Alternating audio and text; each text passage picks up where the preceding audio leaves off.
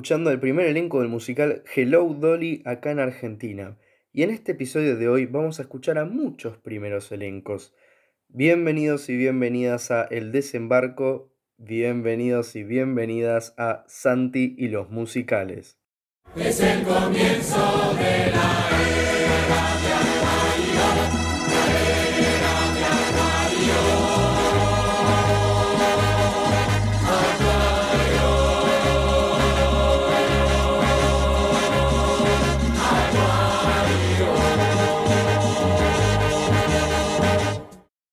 vamos a hablar justamente del desembarco de los musicales en Argentina, de sus primeros elencos, de triunfos y fracasos, de personas autodidactas, se podría decir. Claro, porque todos estos artistas no tuvieron una escuela de comedia musical a la vuelta de su casa, ni en su barrio, ni en su ciudad, ni en su país. No había nada de eso. Fueron totalmente autodidactas y se súper arriesgaron. Porque las cosas podí- podían haber salido bien o mal, ya vamos a ver cómo les fue. Pero bueno, tan mal no les debe haber ido porque si no, no estaríamos acá hablando de esto ni, ni nada de eso. Así que muchas gracias a estas personas autodidactas que las vamos a conocer. En este capítulo las vamos a conocer. Sí que sí. Así que, sin nada más que decir, voy a empezar a hablar de los años y, y a mostrarles y a decirles qué musicales estuvieron. Eh, hay algunos tracks, va, tracks no tengo algunas canciones para compartir, fragmentos, porque si no sería eterno este capítulo. Así que, sin nada más que decir, empecemos con los años. Bueno, nos vamos a donde dejamos la vez pasada, que fue Simple y Maravilloso, Plain and Fancy, en el año 1956, en el Teatro Astral. Se me olvidó mencionar un, detalle menor, muy menor, eh, que mm, fue un fracaso. Así, corta. Fue un fracaso, pero bueno, fue el primer musical de Broadway en la Argentina. Se hace entendible que haya sido un fracaso. Pero bueno, después, en 1961, se estrenó Mi Bella Dama en el Teatro del Nacional. Y eso no fue un fracaso. Fue el primer éxito de la comedia musical, al menos exterior, eh, de Broadway. O del exterior, sí, mejor dicho.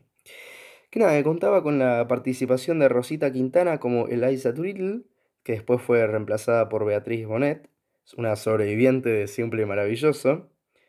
José Cibrián, padre de Pepito, como Henry Higgins, entre otros y otros artistas. De ahí nos vamos a un año después, cuando ya las cosas se acostumbraron un poco, dijeron, bueno, los musicales van, pegan.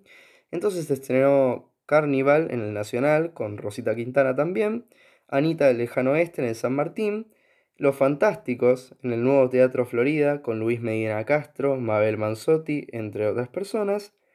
Y en el 63 se estrena Kiss Me Kate en el Teatro Avenida, un teatro muy lindo que se usa, ahora se usa para, para óperas, eh, es muy, muy, muy lindo, con Ana María Campoy y José Cibrián, que bueno, si unimos a estos dos artistas, sale nuestro queridísimo Pepe Cibrián Campoy.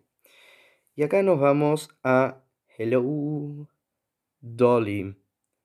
Hello Dolly en el Teatro Odeón, un teatro que fue demolido tristemente, estaba situado en la calle eh, entre Esmeralda y Corrientes, que ahora se está haciendo una torre, no sé qué tal. Así que era un gran vecino del Maipo, que sigue estando por suerte, que contaba con la participación de Libertad Lamarck, Raúl Rossi, Tincho Zavala, Doris del Valle, René Roxana, la madre de Ricardo Darín, Arturo Puig, quien dirigió el mismo musical a principios de este año, que fue en el Teatro Ópera, Luis Medina Castro, Mabel Manzotti, acá ya empezamos a, ver nombres más repetidos, entre otras personas. Y acá les voy a dejar un fragmento de Hello Dolly en el Teatro Odeón, grabado en el año 1967.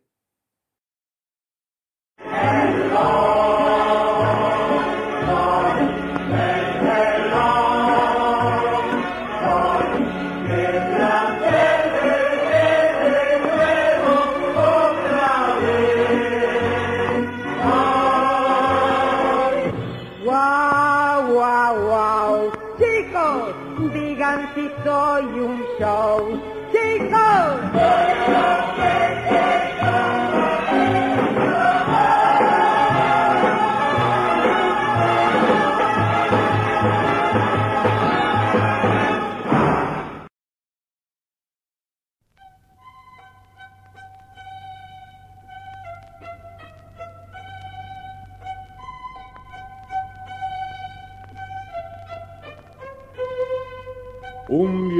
Violinista en el tejado. Qué loco, ¿eh? Tradición.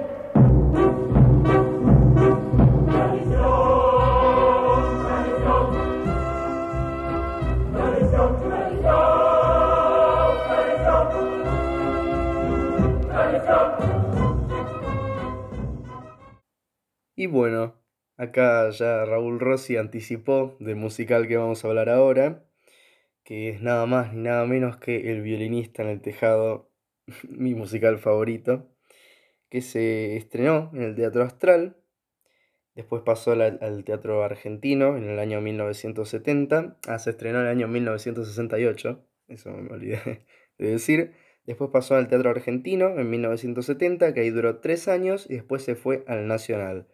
Esto fue un gran éxito. O sea, ya con ver el trayecto de los teatros ya como medio nos dice algo. Y fue la primera producción de Alejandro Romay. Y contó con la participación de Raúl Rossi como Tevye, Paulina Singerman como Golde, Marty Cossens, Cacho Espíndola y gran elenco. También en ese mismo año se estrenó El Hombre de la Mancha en el Teatro Cómico, que ahora sería el Lola Membrives, que fue dirigida por Marcelo de la Valle, mismo director de Simple y Maravilloso, y que contaba con la participación de Ernesto Bianco y Nati Mistral, que Nati Mistral fue, interpretó el mismo personaje, que es Dulcinea Waldonza, en la primera producción de El Hombre de la Mancha en España en el año 1966. Chocolate por la noticia como se dice. Al año siguiente, en 1969, se estrena La novicia rebelde, también en el Teatro Cómico, con Violeta Rivas y José Cibrián. Acá les dejo un fragmentito de Violeta Rivas cantando. Al verme partir las su verde color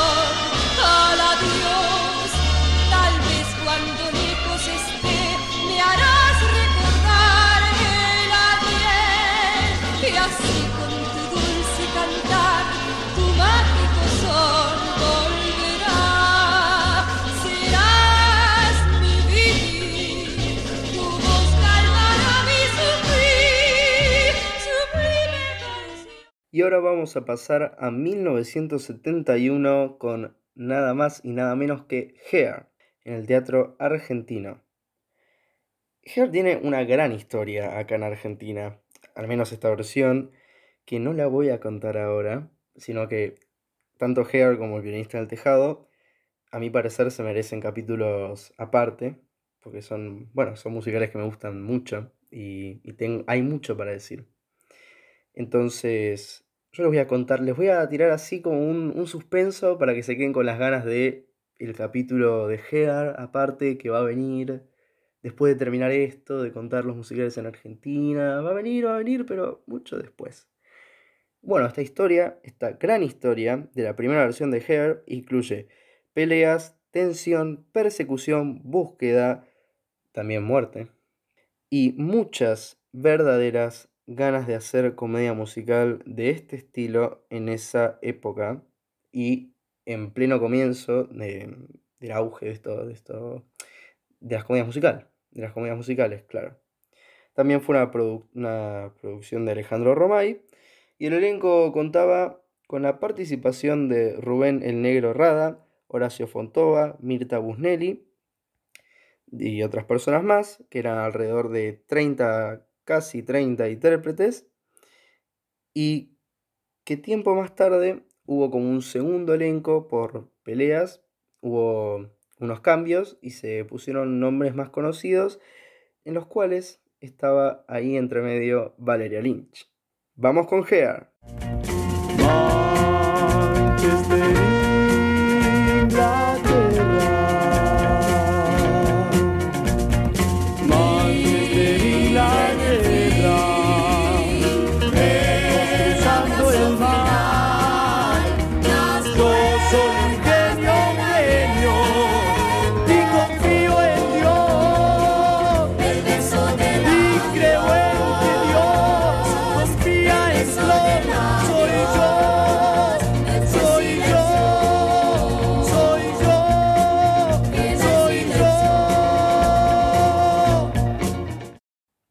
Música que tiene Hair, me, me encanta. Cuando la vi en vivo me, me impactó, me movilizó. Es una obra genial, espectacular, muy buena.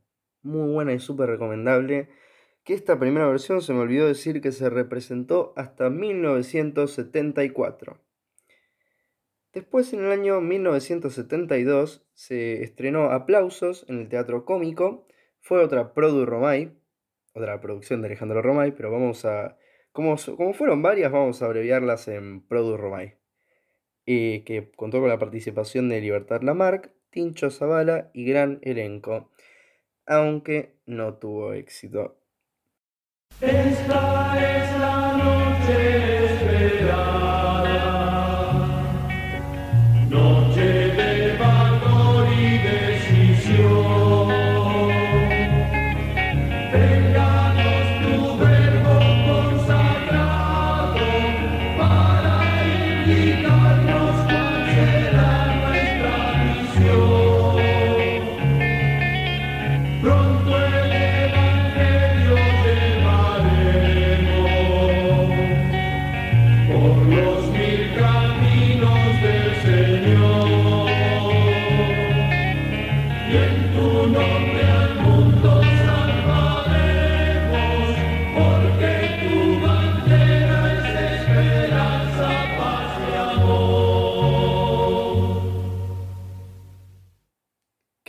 el Evangelio y un canto así medio de misa, ya sabrán por dónde vamos y de qué musical estoy hablando. Y sí, es nada más y nada menos que Jesucristo Superstar.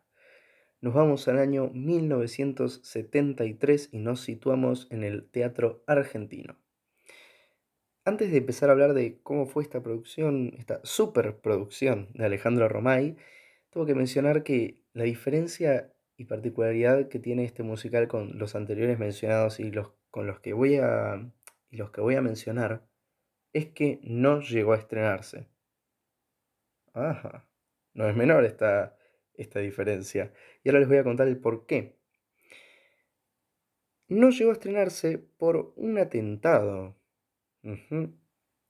Bueno, el estreno se iba a realizar el 2 de mayo de 1973, 23 días antes de la vuelta de un gobierno democrático. Por ese entonces, la obra tuvo que ser modificada y adaptada para que las autoridades, tanto del gobierno como de la Iglesia Católica, la aprobaran para que se pueda representar. A pesar de haber sido aprobada, había grupos ultracatólicos disconformes con eso, como así fue con el estreno de la película y del musical en todas partes del mundo. En la mañana de ese 2 de mayo se estaban dando los últimos retoques a la escenografía, al escenario, al teatro, para que se estrene este gran éxito que ya se anunciaba de antemano. En un momento entra un grupo de personas que se anunciaron como trabajadores de mantenimiento del teatro, pero apenas entraron a la sala, empezaron a tirar bombas Molotov a la escenografía, aproximadamente 25 bombas Molotov, que terminó después con la destrucción y desaparición del teatro argentino. Es muy triste este hecho y que ahora el teatro argentino, el terreno del teatro argentino es un estacionamiento en la calle Bartolomé Mitre. Así que no es una historia linda para el teatro argentino, para el teatro, claro, argentino nacional, separándonos del, del lugar teatro argentino, y que a Romay no le fue nada bien. Este fue el primer golpe que tuvo Romay en el mundo del teatro y del musical. Pronto van a saber el segundo. Después, en el año 1975, se hizo The Rocky Horror Show en el Teatro Pigale en Recoleta, que contó con la participación de Valeria Lynch, Rolo Puente, entre otras personas. En el año 1976 se pone, fin, se pone fin a los musicales con contenido político, ya sabemos por qué razón. Pero bueno, sin embargo se hicieron musicales, pero más bajados de tono. O sea, Hair no lo podías hacer, olvídate. Pero en el año 1977 se hizo Chicago, en el Teatro Nacional, otra Produ Romay, con Amber La Fox como Belma Kelly, Nerida Lobato como Roxy Hart. También el elenco se compuso con Martín Cossens, Marty Cossens, perdón, como Billy Flynn, Rubén Cuello, Eda Bustamante, Hugo Gómez, entre otras personas. Se fueron de gira a España. No es poco, es un montón. Así que bueno, les habrá ido bien. También se estrenó, va, se estrenó no, se volvió a reponer Los Fantásticos en el Teatro Liceo en el mismo año. En el año 1979 se, se hicieron eh, tres musicales que fueron Yo quiero a mi mujer, que se estrenó en el Teatro Nacional, otra Produ Romay, que Gerardo Romano fue parte del elenco, El Diluvio que viene en el Teatro Nacional y Cómico, o sea, cruzaron de cuadra, con Graciela Pal, Vicky Buccino, Valeria Banini y gran elenco. Estuvo hasta 1982, un montón. Y bueno, es otro musical en el cual pude conseguir un fragmento y vamos a escuchar un nuevo sitio Disponed de El Diluvio que viene, producción de 1979. Un nuevo sitio dispone para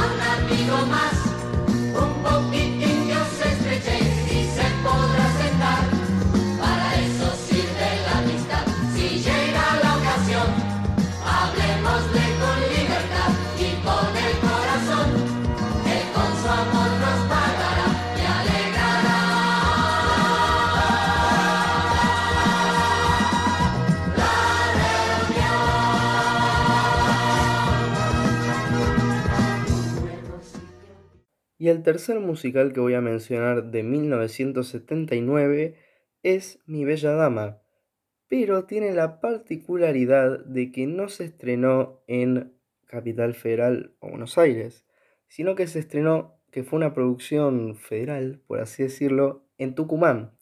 Se estrenó en el Teatro Paul Grousac en Tucumán, después vino a cada ciudad de Buenos Aires en el Presidente Alvear, pasó por el Teatro Libertador General San Martín en Córdoba y volvió a Tucumán en el Teatro San Martín. Fue una producción por parte de Teatro Estable, que es una compañía allá, y siempre se habla de las producciones que tienen éxito acá en Ciudad de Buenos Aires, Calle Corrientes, y después se van de gira por el interior, pero bueno, esta vez fue al revés, y, es, importante esto en, en Tucumán. Eh, tienen presente a Teatro Estable y bueno, a sus intérpretes que, que fueron parte también de, de esta producción. Así que bueno, de ahí nos vamos a un año después, a 1980, con A Chorus Line en el Teatro El Nacional, una Produ Romay, que estuvieron como intérpretes Eda Bustamante, Hugo Gómez, entre otras personas. Lastimosamente no tuvo el éxito esperado, pero bueno, son cosas que pasan en el teatro y en la comedia musical. Pero bueno, después pasamos a 1981 con el estreno de Amor sin Barreras, o mejor conocido como West Side Story, en el Teatro Presidente Alvear, que fue dirigido por Rubén Elena con Susan Ferrer en el elenco, que acá la vamos a escuchar cantar I Feel Pretty. Total, parece que ella interpretaba a María, así que la escucharemos a ella en West Side Story en el año 1981.